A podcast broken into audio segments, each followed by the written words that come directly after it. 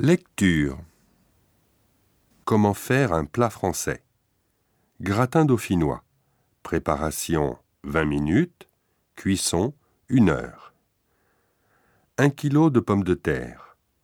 250 g de crème fraîche. 50 g de beurre.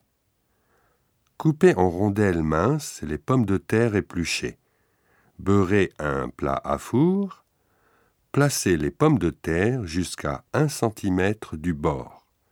Recouvrez avec la crème. Disposez quelques petits morceaux de beurre et mettez à four doux pendant une heure.